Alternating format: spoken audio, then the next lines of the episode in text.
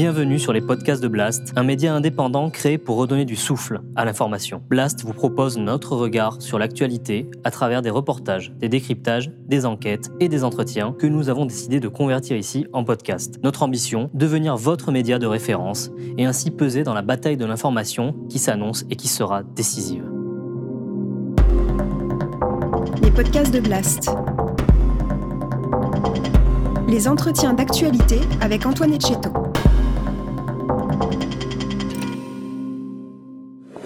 Je veux dire aussi, monsieur le député, que nous devons donner des preuves d'amour à nos policiers à nos gendarmes. Quand on retrouve un collègue euh, suicidé, euh, le premier truc, hein, c'est euh, est-ce qu'il a laissé une lettre Hop, si c'est le cas, hop, on la met sous, sous scellé, voilà. Cette nouvelle hiérarchie là qui prend les gens pour du consommable, ils pensent qu'à leur petite carrière et à se préserver. Il suffit de voir quand, quand, quand on trouve un collègue décédé, il y, a- il y a combien de membres de la hiérarchie qui vont assister aux obsèques? J'ai connu la police d'avant et euh, malheureusement la police de maintenant, eh ben, on, on travaille plus pour les victimes, euh, on travaille pour des chiffres. La haute hiérarchie, c'est pas son problème le mal-être de la police. Eux, leur problème, c'est leurs statistiques, de façon à ce que le bilan à la fin de l'année soit bon et qu'on ne leur tire pas les oreilles.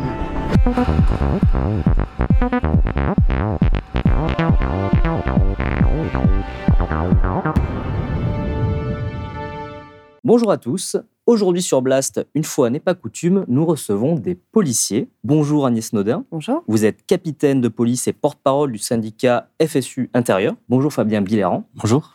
Donc vous, vous êtes officier de police judiciaire euh, au STUPS. Et ensemble, vous avez écrit ce livre, Police, la loi de l'Omerta, publié au Cherche Midi, un ouvrage de témoignage avec un sous-titre, Soit tu fermes ta gueule, soit tu fermes ta gueule. Alors ma première question, elle est un peu facile. Pourquoi avoir décidé de l'ouvrir, votre gueule? Je te laisse répondre. Parce qu'on considère qu'il y a urgence, tout simplement. Euh, on a rencontré euh, beaucoup de policiers au travers de nos différentes carrières et on s'est rendu compte que euh, tous ceux qui essayaient de euh, porter à la connaissance de leur hiérarchie des dysfonctionnements, voire des délits ou des crimes, euh, se faisaient écraser, tout simplement en interne. Euh, euh, particulièrement, euh, ce qui nous intéresse, c'est euh, la prévention du suicide, puisque toutes ces situations poussent euh, aussi à la souffrance des policiers. Et voilà, on a décidé de l'ouvrir pour justement essayer de, changer les choses, parce qu'on ne peut pas se satisfaire de, cet état de fait. Donc, ce dont on parle, c'est de, racisme, de violence, de harcèlement, de corruption et parfois de, de faux en écriture, hein, donc des, des faits qui sont très graves. Et en fait, ce que vous nous racontez, c'est que quand des policiers sont confrontés à ce genre d'agissement par leurs collègues, quand ils essaient de faire remonter, souvent ça se passe très mal pour eux. Ben, ça se retourne contre eux. Et comment c'est possible ça? Eh ben, c'est possible parce que euh, généralement, la première étape, c'est qu'ils sont isolés. Donc déjà, ils sont exclus du groupe puisqu'ils ont osé dénoncer, ils ont osé parler euh, ou en tout cas rapporter à un supérieur euh, quelque chose qui s'est euh, fait euh, de manière pas correcte. Entre le pas correct et le non déontologique, après, euh, c'est tout dépend de ce qu'on de ce qu'on dit. Et, et donc la première, voilà, première étape, c'est l'ostracisation, l'isolement. On exclut complètement. Euh, ça dure un certain temps. Euh, généralement, soit euh, ça- peut s'accélérer, bien évidemment, mais euh, ça dure. Quand je dis ça dure dans le temps, c'est-à-dire que toutes ces étapes-là, ça peut prendre euh, des années. Et si euh, et si le fonctionnaire tient bon et qu'il tient quand même à dénoncer les choses et qu'il porte plainte ou qu'il fait une main courante, enfin des choses qui sont on va dire officielles et auxquelles on ne peut plus échapper.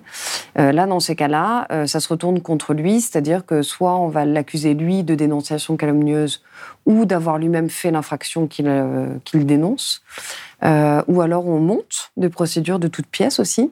On invente des infractions où on se sert d'un micro-événement pour en faire quelque chose qui n'existe pas, mais pour pouvoir, euh, euh, entre guillemets, l'acculer, ou en tout cas, euh, je pense, lui faire peur et, et le faire rentrer dans une voie auquel il pensait pas. Ça, c'est ce qu'on voit avec, euh, avec Jean-Marc. Euh, la troisième étape, euh, généralement, euh, il y a un arrêt maladie hein, qui arrive très rapidement, avant, après, pendant. euh, et, euh, et puis après l'arrêt maladie, ben, quand on n'arrive pas à sanctionner euh, le dit lanceur d'alerte, on se débrouille pour l'exclure et pour le sortir par le, par le biais de, de l'instrumentalisation euh, de la médecine chez nous. Ils se servent de la médecine du travail Exactement. pour pouvoir pousser les gens vers la sortie. Voilà, ils nous mettent en. On est inapte. Euh, on est en disponibilité euh, d'office pour raison de santé. Euh, voilà, généralement le inapte ayant après ses réformes, retraite anticipée, tout dépend de l'âge de la personne.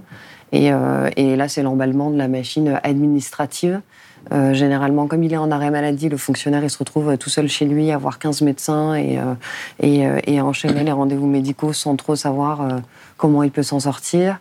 Il peut pas se rapprocher d'un avocat parce que souvent ça coûte cher. Enfin, c'est pas souvent, c'est tout le temps, ça coûte cher en fait. les syndicats, là, il n'y a plus personne pour s'en occuper. Donc c'est cet ensemble de choses qui fait que le délistement, il se fait de manière progressive souvent. C'est pas quelque chose qui est brutal d'un coup. Voilà, pour moi, il y a un vrai phénomène d'usure. Euh, cette usure, elle est d'autant plus euh, problématique qu'elle a des conséquences sur la santé mentale des policiers, qui, au-delà de perdre le sens à, ce qu'ils font, puisque ben, quand on rentre dans la police et qu'on constate des, délits ou des crimes et qu'on ne peut pas les, signaler, c'est quand même euh, moralement très compliqué de, se dire ben, pourquoi je suis rentré dans la police, en fait, si je ne peux pas œuvrer pour ce pourquoi je suis, euh, je suis rentré. Et au-delà de ça, ben, c'est des souffrances qui peuvent malheureusement conduire au suicide. Et là, euh, sur ces 25 dernières années, on a né à 1100 suicides de policiers. 1100 suicides de policiers Oui. C'est la première cause de mortalité des, chez les fonctionnaires de police. Tout à fait. Euh, c'est une moyenne qui est terrible de 44 suicides par an.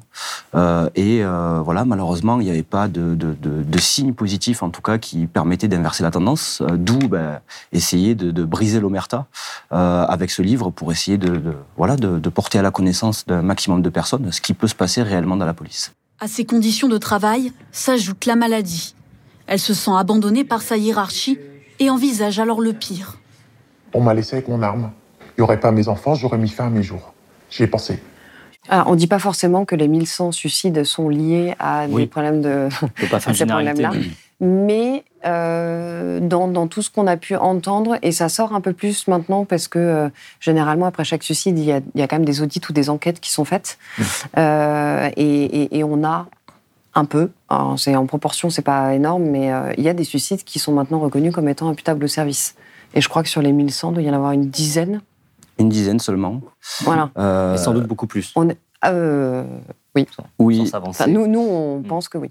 Oui, et ce qui est terrible dans ces, dans ces reconnaissances, en fait, de l'imputabilité euh, du, suicide euh, pour des raisons euh, professionnelles, c'est que ben, les personnes qui auraient harcelé ou qui auraient poussé au suicide sont toujours en poste derrière et ne sont absolument pas inquiétées par euh, des enquêtes judiciaires ou autres. Euh, donc voilà, ça c'est pas c'est pas possible d'avoir des, euh, des, managers, on va dire toxiques, qui ben, sont capables d'harceler des, des, personnes et qui derrière ben, sont complètement dans un sentiment d'impunité, puisque ben, malgré tout, même si la personne met fin à ses jours, on va pouvoir rester en poste. On va les déplacer. Hmm. On va les déplacer dans la nécessité de service, puis on va les mettre ailleurs. Donc on va reproduire le même problème. on va déporter le problème dans un autre service, dans un commissariat. Mais pourquoi la hiérarchie fait ça? On a, du mal à, comprendre. C'est plus simple de couper la tête qui dépasse plutôt que de s'occuper de tous les, tous les ripoux ou tous les brebis galeuses euh, je dirais pas ça parce qu'en fait, des brebis galeuses, il y en a pas, il y en a pas tant que ça. C'est pas le, c'est pas le gros de la masse. On va dire, c'est une toute petite minorité. Sauf que je pense que dans la majorité, le, ce qu'on va appeler le ventre mou, ils ne disent rien. Donc là, il y a de l'autocensure. Beaucoup de suivisme, on ne veut pas se mettre à dos les collègues, on ne veut pas être C'est ça, on ne veut pas soi-même être dans le viseur, parce qu'on sait qu'une fois qu'on est dans le viseur, ça devient compliqué, qu'on n'a pas de prime, qu'on n'a pas d'avancement, qu'on n'a pas de mutation. Donc là, il y a le côté un peu individualiste euh, qu'on a dans la police et je pense qu'on a moins dans la gendarmerie, qui sont beaucoup plus dans le collectif. Euh, et ça, chez nous, c'est assez, euh, c'est assez prégnant. Et puis ensuite, il y a la partie de la hiérarchie qui, effectivement, il y, en a hein, qui laisseront pas passer et qui vont, qui vont se battre, entre guillemets, pour. Sauf que celui qui va le faire, bah, il va se mettre à dos tous ceux qui sont en dessous. Et donc là, ça devient compliqué parce qu'après, c'est les syndicats qui s'en mêlent. Donc en fait, c'est un ensemble de choses qui euh, n'ont pas forcément de lien entre elles, mais quand on les met ensemble, eh ben, au final, on comprend pourquoi c'est plus simple mm. d'écarter celui qui fait chier plutôt que de résoudre le problème. Il y a aussi peut-être une, une, culture euh, dans la police sur le fait qu'on ne parle pas, on ne, balance pas euh, les collègues. qui est peut-être plus forte que dans d'autres corps de métier C'est pas que dans la police, mais effectivement, dans la police, c'est assez marqué. On parle de corporatisme souvent, euh, de manière un peu d'ailleurs exacerbée, quand on voit notamment les positions des syndicats majoritaires dans les médias. On va en parler, j'imagine. Euh, mais c'est une culture professionnelle, en fait, qui a de manière très ancrée dans, dans la police. Enfin, voilà, il faut toujours se montrer fort, il faut toujours se montrer euh, euh, presque solide, euh, indestructible, etc., pour répondre aux attentes à la fois des citoyens ou, d'autres policiers. Et de ce fait, euh, dire qu'il y a une difficulté du quotidien, hein, que ce soit de l'ordre professionnel ou personnel, ben, c'est passé pour un faible. Euh, donc cette culture de ne pas parler, justement, elle est, euh, elle est vraiment euh, prégnante, d'autant plus que ben, voilà, dans la police, c'est un milieu très machiste, donc ben, voilà, c'est très viriliste, et ben, un homme qui dit qu'il ne va pas bien, c'est toujours très mal vu. Donc tout mis bout à bout, comme l'expliquait Agnès, voilà, on arrive à une espèce de, cocktail insoluble où malheureusement, ben, il y a toujours la souffrance qui est là, la perte de sens des policiers qui est là, et c'est pour ça qu'on essaie de voilà, de, de, de, de, libérer la parole sur ces sujets pour essayer de, trouver des solutions. Et il y a la culture du chiffre aussi, qui a oui. beaucoup, euh, je pense, euh, euh, eu une incidence très notable sur la, le comportement aussi des policiers. C'est-à-dire qu'au départ, un policier qui fait bien son boulot, qui rentre parce qu'il a la volonté de bien faire et qui a une vocation, parce que c'est vraiment des métiers à vocation, quand il rentre et qu'en fait on lui explique que, que pour pouvoir avoir une prime collective dans le groupe, euh, ben, il faut faire beaucoup de ce qu'on appelle les, les, MAD, les mises à disposition. Mmh. Ça veut dire constater une infraction sur le terrain, à ramener la personne au poste de police et le présenter à un officier de police judiciaire. Euh, à un moment donné, ce qu'on a appelé la bâtonnite, c'était ça, c'est-à-dire, euh, en gros, vous avez ramené combien de mecs ça, c'est au commissariat. Sarkozy, la politique du chiffre. Ça a commencé avec les années, euh, enfin même avant d'ailleurs. Euh, mmh. Ça a commencé avant, mais en fait, on, on dit qu'on a arrêté, mais en réalité, c'est resté un peu dans les mœurs parce que euh, ça fait partie, c'est un critère d'évaluation de l'activité policière. Et ça, on l'a pas, on l'a pas forcément euh, enlevé. Et, et, et, je, et je pense qu'en fait, ça a induit des comportements qui sont restés et qui sont maintenant entrés dans cette culture-là. Donc en fait, entre deux services on va créer des jeux de, de, bah, de concurrence, en fait. C'est-à-dire qu'il faut être quand même meilleur que les autres. Et dans le il faut être meilleur que les autres, et ben parfois, on va arriver à faire des comportements qui sont, euh, euh, qui sont pas déontologiques, voire euh, délictueux, pour réussir à remplir des objectifs. Et quelque part, qui sont encouragés par ce mmh. système-là. Exactement. Et donc, quelque part, punir ceux qui font ça, c'est aussi reconnaître soi-même la responsabilité de l'acte qu'on a induit. Et donc là, ça veut dire que ce serait aux politiques de reconnaître que c'est lui-même qui induit ce comportement-là des policiers. Ce que vous nous dites, c'est que la police, l'état dans lequel elle est, la façon dont elle se comporte avec la population, c'est une conséquence directe de choix politiques. Oui. Complètement, et euh, je pense que je serais un peu plus dur qu'Agnès, on va dire, sur la politique du chiffre, euh, puisqu'il faut savoir que Bien sûr, Nicolas Sarkozy, à l'époque, en a largement bénéficié, euh, puisqu'il a euh, utilisé les chiffres de la police, on va dire, pour euh, se mettre en avant médiatiquement et se placer politiquement. Mais là, le ministre de l'Intérieur actuel, Gérald Darmanin, il fait deux fois plus d'interpellation de consommateurs de stupes qu'à l'époque de Nicolas Sarkozy. Donc on se rend compte que la politique du chiffre est toujours euh, présente et que euh, les objectifs et les indicateurs euh, voulus par le ministère de l'Intérieur n'ont pas de sens. Puisque quand on s'attaque aux consommateurs, on ne s'attaque pas à la criminalité organisée, on ne s'attaque pas au trafic, on ne s'attaque pas à tout un tas d'autres choses. Et surtout, on monopolise du temps de travail des policiers qui pourrait être beaucoup plus utile à d'autres choses, notamment ben, les atteintes aux personnes, les violences conjugales ou tout un tas d'autres infractions où les victimes sont vraiment en demande euh, d'une réponse. Et là, ben, on emploie euh, majoritairement des policiers à faire ben, de la bâtonnite, c'est-à-dire ben, cocher euh, des, des bâtons dans les tableaux statistiques pour dire voilà, regardez la police aujourd'hui. Statistiques qu'on peut ensuite publier. Exactement. Mais qui sont publiées et qui, sont, et puis qui servent en fait toute la machine. C'est-à-dire que euh, ça, c'est ce qu'explique Stéphane Lemercier. Il l'explique très bien euh, quand, euh, quand il faut trouver, entre guillemets, des points de deal artificiels sur la commune pour que la commissaire remplisse, elle, ses objectifs vis-à-vis -vis de son directeur. Parce que ça permet aussi, alors en infraction de stupéfiants ou autre, de dire sur mon territoire, il y a tant d'infractions là-dessus. Donc ça veut dire qu'il faut que je mobilise plus de monde donnez-moi des effectifs, donnez-moi des moyens, donnez-moi de l'argent, donnez-moi ce que vous voulez, mais c'est ce qui va justifier euh, tout, c'est-à-dire les moyens humains, les moyens financiers pour pouvoir euh, faire son, son, son, boulot. Donc euh, c'est le serpent qui se mord la queue en fait, et on peut pas, on peut difficilement sortir de ça. Quand on vous entend, ça fait penser un petit peu à la situation de l'hôpital public où il y a une tarification à l'acte Et du coup, les hôpitaux sont obligés de justifier un certain nombre d'actes pour pouvoir avoir des moyens financiers afférents. C'est un peu la même logique.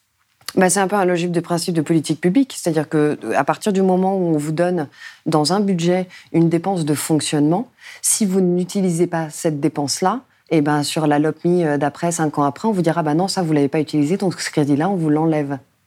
Et donc c'est ça, c'est comment justifier l'emploi de l'argent public. Et parfois il faut euh, euh, l'enrober ou il faut l'extrapoler pour pouvoir le garder parce qu'on va avoir peur de le perdre. Donc c'est un, c'est, c'est schizophrénique en fait. On peut pas sortir et faire un, euh, utiliser de manière efficiente pour une politique qui serait évaluée de manière correcte et de se dire ok ça ça marche ou ça ça marche pas. On se pose pas cette question de ça marche ou ça marche pas. C'est pas ça. C'est quel est l'objectif qu'on veut atteindre? C'est-à-dire on veut avoir euh, euh, plus de policiers sur la voie publique. Ça c'est un objectif de sécurité pour apaiser entre guillemets la population. Quantifiable, chiffrable, Exactement. communicable. Voilà. Et donc, en fonction de l'objectif qu'on veut atteindre, eh ben, on va définir une politique. On va définir une politique qui, elle, n'aura pas, euh, je veux dire, n'aura pas le sens de la réalité euh, qu'il y a sur le terrain. Et c'est là où il y a un problème. Le résultat, c'est qu'on a de- un travail policier qui est axé sur la quantité, mais pas du tout sur la qualité. Et ça, c'est au détriment des citoyens euh, qui euh, attendent autre chose du service public de sécurité euh, que représente euh, la police. Mais comme pour l'hôpital. La police est un service public. Tout à fait. Bien de le rappeler. ce, ce livre, il consiste en il y a une demi-douzaine de témoignages euh, de différents euh, policiers dans différents corps, CRS, OPJ. Il y a vos témoignages à vous, à vous deux. Mhm. C'est les seuls rédigés à la première personne. Parce que j'imagine que c'est vous qui avez fait le livre. Donc, euh, il y a une différence entre les témoignages des autres et les vôtres. Et alors, ce qu'on découvre hein, avec ces témoignages-là, il y a, vraiment une description précise de, de- des mécaniques euh, d'ostracisation, de, d'écrasement, de, de souffrance au travail. C'est- le mot. La police, a une vraie souffrance au travail qui se traduit donc par, par des suicides importants. Et pourtant, c'est une parole qu'on entend très peu. Alors que la police est un sujet majeur et médiatique et de société, il y a des gens qui critiquent la police, il y a des gens qui la défendent au niveau médiatique, au niveau politique, et pourtant, même dans le camp des je soutiens la police, personne ne parle de ça. Comment on peut l'expliquer? Bah, il y a quelques années, quand il y a eu beaucoup de suicides, c'est l'année dernière ou il y a deux ans, euh, 2019. on en a- en 2019, hein, on en a beaucoup parlé à ce moment-là. On parlait du nombre de suicides, on les calculait même en se disant, euh, enfin nous on voyait ça défiler tous les jours. Euh, et en réalité, à l'intérieur de notre institution, tout le monde sait ça. C'est quelque, enfin, je veux dire, tous les policiers qui le lisent, je veux dire, tous les retours qu'on a, c'est euh, c'est pareil chez nous, on connaît, tout ça on sait. euh, voilà, les policiers n'apprennent rien. hein. En revanche, euh, souvent, ils ont la sensation de dire oui, mais dans ce service-là, c'est particulier. C'est-à-dire qu'ils ramènent une situation à quelque chose de particulier, comme si c'était une exception. Et, le fait d'écrire ça, c'était de montrer que non, non, tout ça, c'est pas des exceptions. Ça se passe de la même manière partout sur le territoire, quel, que soit le service. Donc c'est indépendant, des, indépendant entre guillemets des gens. Euh, et c'est voilà, c'est démontrer que ça se passe partout de la même manière. Et on a eu aussi des témoignages de magistrats. Donc, euh, du coup, euh, on voit que dans la magistrature, on utilise les mêmes ressorts, la médecine, la protection fonctionnelle, euh, tout ça. Et effectivement, dans le livre, le fait de le raconter, c'était d'incarner toutes ces problématiques-là dans le quotidien pour que les policiers se rendent compte de ce que peuvent vivre les policiers euh, quand ils vont, eux, rédiger un faux PV pour couvrir telle personne ou telle autre, de toute l'implication que ça a derrière et qui suivent pas forcément, parce qu'après la personne elle est en maladie, on la voit plus, elle a été mutée, euh, c'est plus notre problème, on voit plus, on, on, on- on rend le, on déplace le problème et donc du coup il n'est plus visible. Euh, C'est un livre à destination des policiers? Alors en partie, oui, euh, parce que ben, on voulait s'attacher aussi à, à- à montrer à tous les policiers qui sont concernés par ces, euh, par ces problématiques qu'ils ne sont pas seuls. Et ça, c'est important justement par rapport euh, à la prévention du suicide, puisque voilà, comme vous l'avez expliqué, il y, avait encore un tabou, il y, y a toujours d'ailleurs un tabou sur, sur ces questions, sur les questions de souffrance au travail et autres. Et voilà, la première intention en tout cas de ce livre, c'était de, de dire aux policiers, vous n'êtes pas seuls, euh, ça peut arriver dans euh, différents services, différents endroits, et c'est les mêmes schémas, c'est les mêmes mécaniques, c'est le même système de fonctionnement qui pousse euh, justement l'isolement des policiers qui, euh, tenteraient de, de révéler. Alors, on va dans cette histoire, il y a différents acteurs, il y a les policiers, il y a leur hiérarchie, et il y a d'autres acteurs, il y a les syndicats de policiers qu'on va évoquer si vous le voulez bien. Donc, vous, vous êtes syndicaliste dans un syndicat minoritaire dans la profession. Ah, très minoritaire. Très minoritaire. rattaché à la FSU, qu'on Ouais. connaît davantage pour être une euh, fédération d'enseignants. Tout à fait. Il y a quand même quelque chose de paradoxal. Quand on observe euh, le- les, les rapports de force, la façon, la façon dont les choses se passent, on a l'impression que jamais les syndicats de policiers n'ont été aussi puissants vis-à-vis du ministre. Et pourtant, la situation que vous nous décrivez, on a l'impression que ça n'a jamais été aussi difficile d'être policier. Alors que, normalement, on devrait se dire, si un syndicat est fort, il est capable d'apporter des solutions, de contraindre euh, la- l'appareil administratif à opérer des vrais changements euh, dans le quotidien. Et on n'a pas du tout l'impression que c'est ce qui se passe. Bah non. Mais parce que la vocation du syndicat n'est pas de défendre le policier, la vocation du syndicat, c'est de défendre sa propre place. Et comme sa place, c'est le gouvernement qui le lui donne, après, c'est un jeu euh, entre les deux de tu me donnes ça, je te donne ça. C'est de la cogestion. Et, ah, mais complètement, ça n'est que ça. Complètement. Et la plus grosse problématique, justement, depuis euh, des années, c'est justement la cogestion euh, euh, entre les grades et les mutations, entre les syndicats majoritaires et l'administration, qui font que bah, les policiers adhèrent à des syndicats parce que bah, ils ont besoin de muter à tel endroit ou ils ont besoin d'obtenir leur grade et que bah, c'est que euh, les syndicats majoritaires qui ont le pouvoir, justement, euh, de cette cogestion-là avec l'administration. Ce qui fait que le, le- le rôle euh, des syndicats de police est complètement dévoyé euh, actuellement. C'est pas un contre-pouvoir. Exactement, ce n'est plus un contre-pouvoir et euh, on, on voit, et c'est d'ailleurs pour ça, euh, à titre personnel, dans mon témoignage, qu'en 2016, il y a eu le mouvement des policiers en colère. Vous avez été partie prenante? Le traumatisme de Viry-Châtillon, la goutte de trop. Voilà, c'était euh, tellement absurde et tellement révoltant qu'on s'est tous retrouvés spontanément dans la rue euh, pour dénoncer ça et pour dénoncer aussi l'immobilisme des syndicats. Exactement, qui se démarquait de- de- des syndicats parce que ben, l'intérêt euh, individuel particulier, on va dire, des organisations syndicales prime malheureusement sur l'intérêt général. Et, et ça, ce n'est pas, ce n'est pas acceptable puisque, ben, comme vous le dites à juste titre, on a l'impression que les syndicats de police sont euh, euh, tout puissants euh, actuellement, sauf qu'ils sont tout puissants, mais pas pour régler les problèmes. Et c'est d'ailleurs pour ça aussi que ben, on fait cette démarche d'écriture. Et les policiers s'en plaignent. C'est-à-dire que ce sont les premiers à dire que les syndicats ne les supportent pas. Euh, Il y a pas, euh, je, je pense qu'il y a une grande majorité, euh, enfin, je ne crois pas me tromper, en disant qu'il y a une grande majorité de policiers aujourd'hui qui ont voté pour le syndicat majoritaire, dont je tairai le nom ici parce que c'est pas ça l'intérêt. C'est simplement de dire qu'ils ne se retrouvent pas forcément dans les valeurs qui sont défendues par ce syndicat, mais ils le font parce qu'ils pensent ne pas avoir le choix. Ils en ont besoin pour leur avancement. C'est nécessaire pour leur carrière individuelle. Donc, de ce fait, euh, comme ils c'est un, un non-choix en fait. Voilà. À, titre d'exemple, quand euh, euh, je, au cours de ma carrière, je bascule du commissariat de Colombe à la brigade des stupes euh, de Paris. Donc, je fais tous les tests de recrutement avec la, police judiciaire. Et le, numéro 2 du, service m'appelle à, ce moment-là. Il me dit voilà, monsieur Biran, vous êtes numéro 1 sur la liste. très bien, on veut vous recruter. Par contre, est-ce que vous êtes syndiqué? Je dis, ben, monsieur, je me suis engagé avec les policiers en colère. Euh, Non, je ne suis pas syndiqué. Il me dit, ben, si vous n'êtes pas syndiqué, il y a quelqu'un qui va vous passer devant. Et donc, vous êtes syndiqué. Donc le commissaire m'a obligé, quelque part, de me syndiquer chez le syndicat majoritaire, euh, dont je ne partage absolument pas les valeurs, pour pouvoir justement avoir une porte de sortie euh, euh, par rapport aux difficultés à Colombe et que pour pouvoir avoir ma place dans la, dans la brigade des stupes. Donc je veux dire, c'est au quotidien, tout- toutes les étapes de la carrière euh, policière sont guidées justement par l'emprise syndicale, que ce soit pour, bah, là, dans ce cas-là, une mutation, ou même pour avoir euh, le grade supérieur, alors qu'on a passé les examens ou alors qu'on a passé les, euh, euh, les concours, parce que bah, faut savoir que pour, euh, quand on passe par exemple de gardien de la paix à brigadier, on peut attendre, euh, dans certains cas, plus de 10 ans pour être nommé. Parce que, ben, entre-temps, il y a tous les copains euh, syndicaux qui passent devant et euh, ceux qui ont obtenu les, qualifications ben, sont obligés d'attendre. Donc, euh, si on n'est pas syndiqué, en gros, on n'avance pas dans la police. Et je pense que quand un policier, ben, le phénomène de la vocation, c'est pas, euh, on n'a pas vu de la lumière, on n'est pas fonctionnaire. La vocation, c'est vraiment un truc qui vient de l'intérieur, ça vient du ventre et on a la niaque et on a l'envie. Quand on se retrouve dans ces situations-là à devoir ou s'auto-censurer ou dans une injustice permanente qui est à l'intérieur de la maison, ce truc-là, là, ça, ça ronge.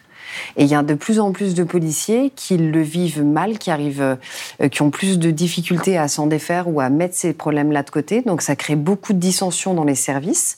C'est récurrent. Bah, Moi, en tant qu'officier, je passais mon temps à éteindre des feux parce que, parce que justement, ça crée des guerres internes et des guerres intestines que personne ne veut résoudre. Et c'est pour ça qu'il y a de plus en plus, pour moi, hein, sur ces 12 dernières années, entre le moment où je suis rentrée et aujourd'hui, j'ai la sensation que les policiers vont de plus en plus mal. Alors que pour autant, euh, depuis 2016, quand il y a eu le mouvement des policiers en colère, ils se sont beaucoup axés sur les problèmes de moyens, les problèmes de véhicules et la vétusté des locaux. Il y a beaucoup d'efforts qui ont été faits dans ce sens-là. Des super bagnoles partout, euh, des locaux neufs euh, un peu partout sur le territoire. Donc il y a un vrai effort qui a été fait là-dessus. Mais en termes de management, etc. Mais alors, mais Rien mais rien du tout.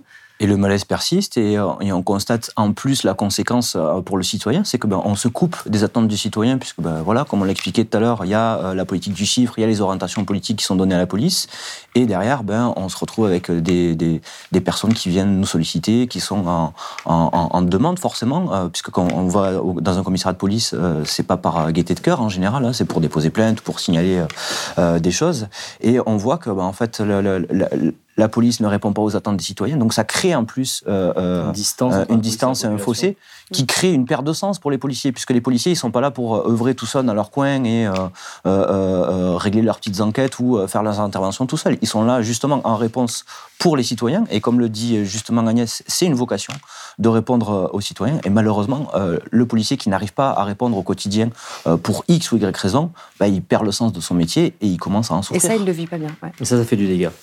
Beaucoup Ah de ouais. dégâts. Et après, il y a plein. Alors, on pourrait nous dire, bah oui, mais si ça vous convient plus, vous pouvez démissionner, par exemple. Euh, ça, on l'a déjà entendu. Mais démissionner, ça veut dire abandonner. Et on peut pas. Je veux dire, la vocation, elle est, elle est, elle est là, elle reste. Donc, euh, c'est, c'est. Compliqué. Voilà. Mm. Et alors, justement, après le mouvement des policiers en colère euh, 2016, il y a eu 2017 qui a été notamment marqué par le mouvement des Gilets jaunes. À ce moment-là, euh, le pouvoir euh, a peur. Il a eu très peur. Il a tenu grâce à sa police, à ce moment-là. Là, les policiers auraient pu demander à peu près n'importe quoi. C'était en position de force face à Christophe Castaner. Ils auraient pu demander euh, la fin de la politique réelle du chiffre, des- une révolution managériale. Et à ce moment-là, les syndicats, ils ont demandé une augmentation légère et quelques primes. Voilà. Pauvo était prêt à tout lâcher pour s'assurer que du soutien des policiers, parce qu'ils avaient eu vraiment très très très peur. Comment vous expliquez que, alors on l'avait un peu déjà expliqué, mais que ce syndicalisme policier majoritaire, il soit euh, si peu ambitieux et qu'il ait euh, aussi peu envie de traiter les, problèmes, que, ce que vous vous décrivez comme les problèmes de fond, à la racine Parce qu'il y a un problème de culture policière. Je veux dire, la culture policière, pour l'instant, elle n'est pas à, à l'autocritique, elle n'est pas à la remise en question. Et donc, ben, on, garde toujours les mêmes schémas, à savoir, ben, quand on a la possibilité de demander quelque chose, je me positionne d'un point de vue du, syndicat, hein, ben, qu'est-ce qu'on va faire? On va demander des effectifs, des moyens. Des effectifs, des moyens. Or, comme on l'a euh, justement souligné tous ensemble tout à l'heure, depuis 2016, depuis 2017, il y a beaucoup d'efforts budgétaires qui ont été faits. Il y a vraiment, on voit la différence euh, des travaux euh, euh, de rénovation, euh, des nouveaux véhicules, etc. Mais euh, ça ne résout aucun problème. Parce que les syndicats ne sont pas en prospective de réflexion pour une vision à long terme. C'est d'ailleurs la problématique des dirigeants policiers et euh, des ministres successifs qui utilisent la police. Il n'y a pas de vision à long terme. On est capable de se projeter sur un an, deux ans, trois ans, voire maximum cinq ans en fonction de la prochaine échéance électorale. Mais il n'y a pas de réelle vision à long terme du service public de sécurité. Oui, mais quand on écoute les, les syndicats de policiers majoritaires, on les entend énormément euh, sur les plateaux de télévision, parfois devant l'Assemblée nationale, hurler que le problème de la police, c'est la justice, c'est le laxisme. Le problème de la police, c'est la justice ce qui est insupportable, ce qui créerait le mal-être des policiers, c'est le fait que les gens soient replacés en liberté après leur garde à vue, la présomption de, légitime défense. Voilà, ça c'est les thématiques qui sont portées par euh, ces syndicats-là, bon, qui ne sont marqués hein, politiquement, Euh, mais on, on les entend jamais sur les thématiques que vous évoquez. Mais parce que ça fait pas partie du. J'ai un vrai sujet de réflexion sur la politique pénale en règle générale. Ça, on n'en parle pas. C'est-à-dire, pourquoi est-ce qu'on fait pas un référendum, par exemple, sur, euh, sur les, les infractions sur les stupéfiants? Si on demandait à tous les Français, est-ce que vous voulez une, je sais pas moi, une politique pénale de répression sur la consommation des stupéfiants? Est-ce que c'est nécessaire de mettre entre 60 et 70% des forces de police là-dessus. En plus, on parle même pas du fait d'être, euh, on n'est pas efficace dans ce qu'on fait, Mm. mais au-delà du fait de ne pas être efficace, c'est est-ce qu'on préfère protéger les biens, parce que tout ça, ça fait partie des biens, ou est-ce qu'on préfère protéger les personnes? Je veux dire, on, on- on parle souvent des violences qui sont faites aux femmes. Bon, ça, c'était le sujet, euh, on va dire, sur ces cinq dernières années. Peut-être que là maintenant, on va arriver, voilà, on va arriver peut-être sur les violences sur les enfants. Ce serait pas mal aussi parce que il y, a, y y de quoi dire et il y a de quoi faire. Mais ces unités-là, ils ont quasiment pas de, ils ont pas de moyens, ils ont pas de policiers parce que c'est une, acti- une, une action policière qui n'est pas du tout mise en valeur. Est-ce que c'est ça que les citoyens français ont envie, ils ont envie de ça ou pas? C'est-à-dire que si on ne définit pas une politique pénale avec, euh, puis je sais pas moi, le rôle de la sanction pénale. On réfléchit pas à ça. C'est on fait des prisons, on les met en prison, ok. Et après, enfin, je veux dire, quand on regarde ce qui se passe en prison, dire, c'est encore, il y a aussi beaucoup de choses à dire, et je suis pas sûre que, que ce qu'on a aujourd'hui, ce soit euh, hyper efficace. Donc nous, on est en bout de parcours, mais il faut remonter, euh, je veux dire, du début, quelle sanction on veut, et donc quelle justice on veut, et donc quelle police on veut. Si toutes ces questions-là, on se les pose pas, eh ben, on fait du coup par coup, ou de la réaction, ou de la réactivité comme on veut, sur euh, la légitime défense, parce qu'il y a eu ça, parce qu'on leur a filé des, euh, euh, des, des gilets, des gilets lourds, et puis des armes pour lesquelles ils sont pas formés, et donc du coup, on se retrouve avec, euh, voilà, avec des, des, des incidents, euh, mais qui sont courus d'avance en fait. J'ai perdu ma main euh, suite à l'explosion d'une PF4. J'ai perdu l'usage de mon œil droit. J'ai pris un tir de LBD 40. Un tir de LBD 40 euh, plein dans l'œil. Mais après, eh ben, c'est pas grave, on va faire un nouveau code, et puis alors on va euh, les reformer, on va dire que maintenant on fait plus ci, on fait ça. Enfin, on passe notre temps à parler du maintien de l'ordre, et voilà. Puis là maintenant, on passe du préfet allemand au préfet Nunez, et puis ça va encore changer, et puis. On n'en sort Bon. pas. Et en fait, bah, c'est juste que pour moi, on résout pas vraiment le problème, en fait. Et on n'en sort pas parce que bah, les syndicats euh, majoritaires, pour le coup, ils ont intérêt à ce qu'on n'en sorte pas. Ils ont intérêt à ce qu'on ne sorte pas du statu quo.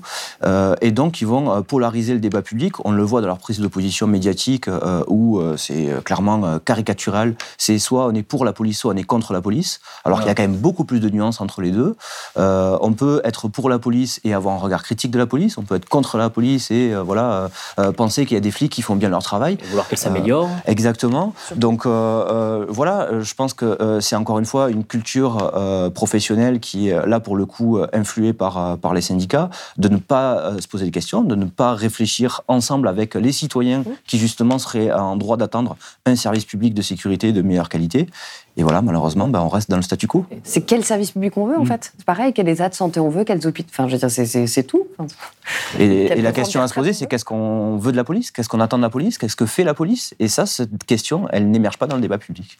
Oui, et puis d'accepter aussi, euh, si on veut que la police se progresse, il faut accepter aussi sa critique. Quand on voit que systématiquement, mais de façon quasiment pavlovienne, dès qu'il y a un fait divers qui implique un policier, un soupçon de bavure, voilà, avéré ou non, mais que le premier réflexe des syndicats de policiers, c'est de courir sur les plateaux de certaines chaînes d'infos pour expliquer que de toute façon, on n'a pas le contexte, et puis bon, euh, oui, il lui a tiré dans le dos, mais... euh, Selon les éléments que nous possédons au moment où je vous parle, pour nous, euh, les éléments constitutifs de la légitime défense semblent être présents. Voilà, c'est il y, a- il y a une espèce de, de- voilà de- de- d'instinct quasiment grégaire qui se et c'est pas comme ça qu'on avance, et qu'on essaie d'éviter que euh, peut-être que la une partie de la population ait euh, très peur de sa police. C'est Mhm. pas ça le but. Et quand on les entend, ça- on n'a pas l'impression que ça leur vienne à l'esprit. Par exemple, il y a un élément euh, où j'ai discuté de ça avec un chercheur euh, très récemment qui m'a dit que ce serait intéressant de se poser cette question-là.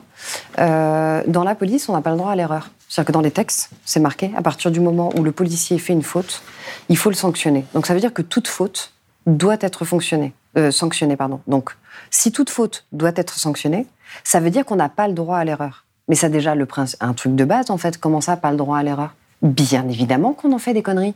Bien évidemment qu'on va euh, euh, par moment avoir des dérapages pour X ou Y euh, euh, raison, parce qu'on est des humains, parce qu'on n'est pas que des robots, etc., etc. Si on prenait en compte ce principe-là et de se dire oh oui, on a le droit à l'erreur, ça veut dire qu'on se dirait quelles sont les formations qu'on met en place pour justement éviter la répétition de ces erreurs-là? Donc on n'avance jamais. On, on est un pays où le président a déclaré que les violences policières n'existaient pas. Mais c'est le déni justement qui est le principal problème de, de tout ça, c'est que bah, voilà, à force de dire que ça n'existe pas, euh, on met euh, tout euh, sous cloche et euh, on essaie de, de- de- voilà d'écraser en tout cas tout ce qui voudrait révéler. Et ben à force, le problème c'est que la marmite, à force de l'empêcher d'exploser, ben, elle va finir par exploser. Et je pense que bah, euh, ce livre c'est euh, un des symptômes en tout cas de, de- de- de ce déni là, puisque ben, euh, les policiers ne supportent plus ces injustices, ils ne supportent plus avoir cette, cet usage qui est fait de leur, activité pour X ou Y raisons médiatiques ou politiques. Et voilà, il, faut en sortir. Et c'est malheureusement le déni généralisé, syndicats, le ministre de l'Intérieur, le président, la haute administration policière, qui fait qu'il ben, a pas de remise en question. Donc il n'y a pas de possibilité d'évolution pour solutionner les problèmes. Et au, niveau individuel, il y a euh, ce qu'on appelle chez nous l'ouverture de parapluie, voire de parasol. Donc c'est c'est-à-dire eh ben ça veut dire que toujours euh, sur le même principe, à partir du moment où il y a une erreur qui a été commise, comme il faut chercher un responsable, tout le monde va sortir le parapluie pour ne pas être responsable.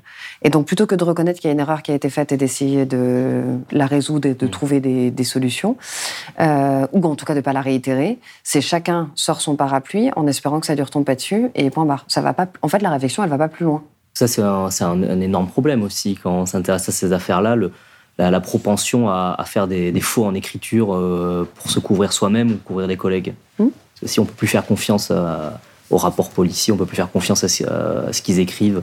Euh, ça devient très compliqué d'avoir confiance dans la police. Mais ça devient compliqué d'avoir confiance dans la police, dans la justice, dans un certain nombre de choses. Et c'est pas forcément confiance dans les gens, c'est confiance dans la réalité de ce qui est. Voilà. Et c'est ça qu'on essaye de qu'on essaye de transformer parce qu'on voudrait que ce soit euh, différemment. On a un peu vu ensemble comment on en était arrivé là. On a bien compris que pour vous, c'est une situation qui est de pire en pire, d'année en année, et que c'est très lié aux décisions politiques depuis le début des années 2000. Hein, mhm. on, peut, retracer l'histoire à peu près de là, de, ces 20-25 dernières années. S'il y a eu des décisions politiques qui ont amené à une aggravation euh, des conditions de travail dans la police, si je dois résumer ce que vous mhm. dites. Comment est-ce que maintenant, ça paraît tellement compliqué ce que vous décrivez, c'est tellement enquisté, comment on peut trouver des, solutions, des pistes d'amélioration? Parce que demain, imaginons, on a l'impression qu'il y aurait une, une alternance politique. Voilà, on peut toujours dire oui, c'est la droite qui.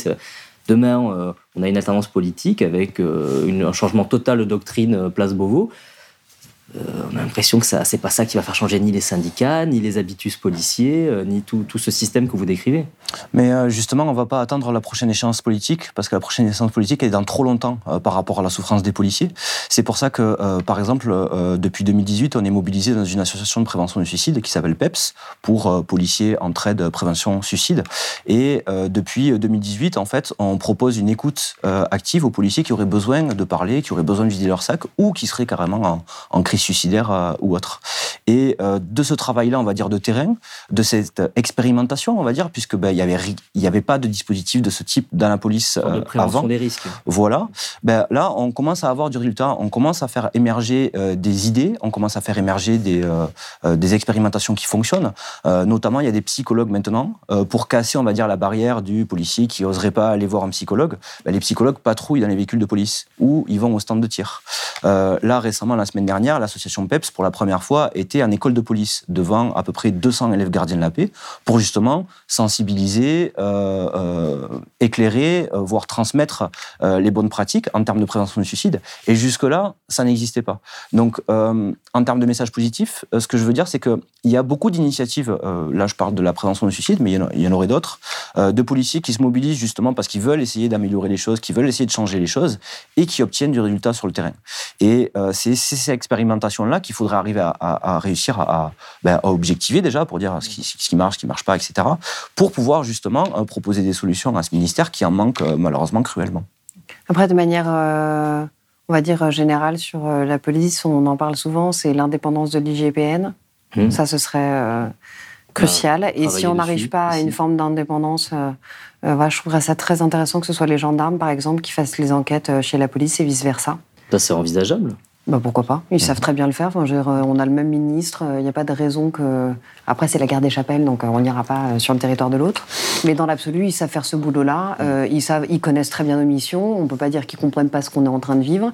mais, mais on va dire que, que celui qui fait l'enquête ne, ne dépend pas de la personne qui est au-dessus. Donc c'est casser en fait ce lien de hiérarchie. Pour ceux qui ne connaissent pas, dépend du ministère de l'Intérieur. Oui, mais comme, euh, mais comme l'IGGN aussi, en fait, tout ça, euh, ça dépend. Euh, mais dans chaque, on va dire dans chaque institution, chacun a son inspection générale des services. Sauf que si on fait rentrer un gendarme dont la carrière dépend de la gendarmerie et qu'on lui demande de faire une enquête chez les polices, dans la police, il, il s'en fout en fait du résultat lui. Alors que le policier qui fait une enquête en interne, eh ben, il va être noté par son supérieur. Et puis, si son supérieur il décide que euh, il vaudrait mieux que l'enquête aille dans ce sens-là, bon, bah, c'est le même qui va euh, le noter et qui va avoir une influence sur sa carrière. Donc, c'est coupé, en fait, ça, ce lien-là hiérarchique. Pour rendre les enquêtes vraiment indépendantes. C'est ça, l'impartialité de, de, de, des inspections, enfin je veux dire de l'IGPN en l'occurrence, euh, c'est la condition absolue, on va dire, pour la confiance. Euh, je veux dire, si l'IGPN n'est pas indépendante et qu'elle n'est pas capable euh, d'enquêter à charge et à décharge sur une situation donnée, c'est le, le, public, c'est le citoyen qui va pas avoir confiance en l'IGPN. Et tout ça, ben, plus on, on, on, on, manque de confiance, plus on crée de la défiance, plus on fait monter la tension sur le terrain, plus on fait monter la violence. Et après, ben voilà, c'est les syndicats policiers qui vont dire regardez, il y a beaucoup plus de violence qu'avant. Donc euh, voilà, je pense que euh, effectivement, euh, l'indépendance de l'IGPN, c'est absolument une condition indispensable pour. Concrètement, on fait passer l'IGPN sous l'autorité du ministère de la Justice? Non, non, il faut clairement une indépendance vis-à-vis de l'institution policière. Et il faudrait que l'IGPN, dans l'organigramme, soit complètement en dehors de, de, de, du ministère. Ou en dehors, ou que ce soit quelqu'un d'autre qui le fasse. C'est pour ça que je dis, si on ne veut pas la mettre en dehors, on demande à des gendarmes de le faire et comme ça au moins ça résout. Dans le cas d'inspection interne, il faut, c'est pas un hasard aussi, on peut entendre le fait que bah, les, pour contrôler les policiers, il vaut mieux des policiers. Il faut que les, portes s'ouvrent. Déjà que euh, quand on discute un peu avec l'IGPN, on comprend que bah, ils sont pas tout puissants et que euh, si la hiérarchie décide de, couvrir, ils ont assez peu de moyens de coercition. Donc si avec des gens qui viendraient de l'extérieur des, services, ce serait peut-être encore plus compliqué. Ah, ou pas, ou justement, peut-être qu'ils feraient leur boulot parce qu'ils euh, ils n'auraient pas de pression et qu'ils et pourraient le faire en toute indépendance. Et la sanction dépend de soit de l'autorité administrative, soit de l'autorité judiciaire. Donc là, on rentre dans une question sur est-ce que la hiérarchie policière suit ou est-ce que le parquet suit? Et euh, là, la question se pose de l'indépendance du parquet par rapport à ces Ah, mais ça, c'est encore, encore, autre chose. Par rapport à l'outil de sanction ou d'évaluation de, de, sanction d'un policier, il y, a, une sorte de triptyque dont l'IGPN n'est qu'un des, éléments. N'est qu'un des éléments, mhm. tout à fait. Et après, il y en a un autre aussi, c'est l'usage de, de, la protection fonctionnelle, ou plutôt le refus. C'est-à-dire que dès qu'il y en a un qui dénonce, que ce soit du harcèlement ou autre, la protection fonctionnelle, il ne l'a jamais. Donc ça veut dire que tous les frais sont à sa charge. C'est-à-dire que tous les frais sont à sa charge. Exactement. Ça, c'est pas normal. Ça devrait être automatique pour tout le monde. Et puis s'il y a au bout d'un moment, j'irai après qu'une fois que l'action s'est terminée, euh, s'il y a un policier euh, qui en a bénéficié et qui est mis en cause et qui est condamné, euh, l'État peut faire une action subrogatoire et dans ces cas-là, il doit rembourser. Enfin, bref, il y a des mécanismes qui peuvent être mis en place et qui existent déjà. La médecine, il faut la rendre indépendante, absolument. Ça, c'est hmm. euh, ça, c'est un des. C'est même vital. bas, voilà, c'est ça. Euh, après, il y a euh, aussi, par exemple, justement sur les suicides imputables au service.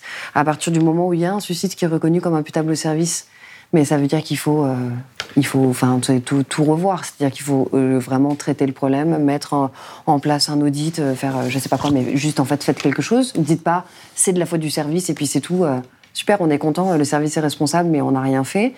Euh, voilà, il y a ça, il y a le problème des notations. C'est ça aussi, c'est tout à revoir. Euh, noter les gens différemment, parce que je pense que ça, ça induirait des changements de comportement. Si on accédait à ce qu'on appelle des notations 360, ça veut dire d'être noté par son supérieur pour moitié et par euh, les personnes qui sont sous notre responsabilité pour moitié. voilà, je pense qu'il y a déjà beaucoup plus d'officiers qui ouvriraient leur gueule. Voilà, ça c'est pour moi, ça c'est du, du changement concret sur le terrain qui coûte pas d'argent en plus. on ne demande pas d'argent. Bah, le médecin, on ne demande pas plus d'argent, on ne demande pas plus de médecins, on demande juste à ce qu'il soit payé, pas par le ministère de l'Intérieur, on demande à ce qu'il soit payé par la sécurité sociale euh, et que euh, sur une liste, comme les experts auprès des tribunaux, et eh ben, qu'on ait une liste de médecins experts et puis c'est le policier qui va choisir son médecin. Tous ces mécanismes-là qu'on vient décrire, ça, rallonge, ça, continue, euh, et, on a quand même espoir dans le médecin qui trouve une solution à ce moment-là. Et là, on se rend compte que la solution ne vient pas, et même euh, que le médecin fait partie du problème euh, du fait de son placement sous l'autorité du ministère de l'Intérieur. Donc voilà, c'est tout ça qu'il faut essayer de, de, changer, et déjà, ne serait-ce que de réfléchir, c'est déjà positif par rapport à, tout ce qu'on peut connaître dans la police, puisque voilà, pour revenir sur le sujet de départ, soit tu fermes ta gueule, soit tu fermes ta gueule, ben, c'est un petit peu pour l'instant ce qui régit l'ensemble des policiers. Et le simple fait qu'on puisse en parler aujourd'hui euh, librement avec vous, bah, c'est déjà euh, positif de pouvoir libérer la parole. Et je pense que c'est euh, le plus important déjà avant de proposer d'autres solutions, c'est que les policiers puissent se sentir libres de parler de leur souffrance, qu'ils puissent se sentir libres de, de, de, se mobiliser aussi pour améliorer les choses. Et, et c'est déjà ça la première étape, on va dire, pour, éventuellement un changement et de l'espoir pour plus tard. Si vous avez aimé ce podcast, s'il vous a été utile, n'oubliez pas de nous mettre des étoiles ou de le partager autour de vous sur vos réseaux sociaux. Blast est un média indépendant, et si tous nos contenus sont en accès libre, c'est grâce au soutien financier de nos blasters et abonnés. Pour nous soutenir, faites un nom unique ou mensuel et rendez-vous sur blast-info.fr. Blast, c'est aussi une web télé disponible sur YouTube et Peertube et présente sur tous les réseaux sociaux. Alors suivez-nous et pour ne rien rater de nos contenus, abonnez-vous sur notre chaîne YouTube.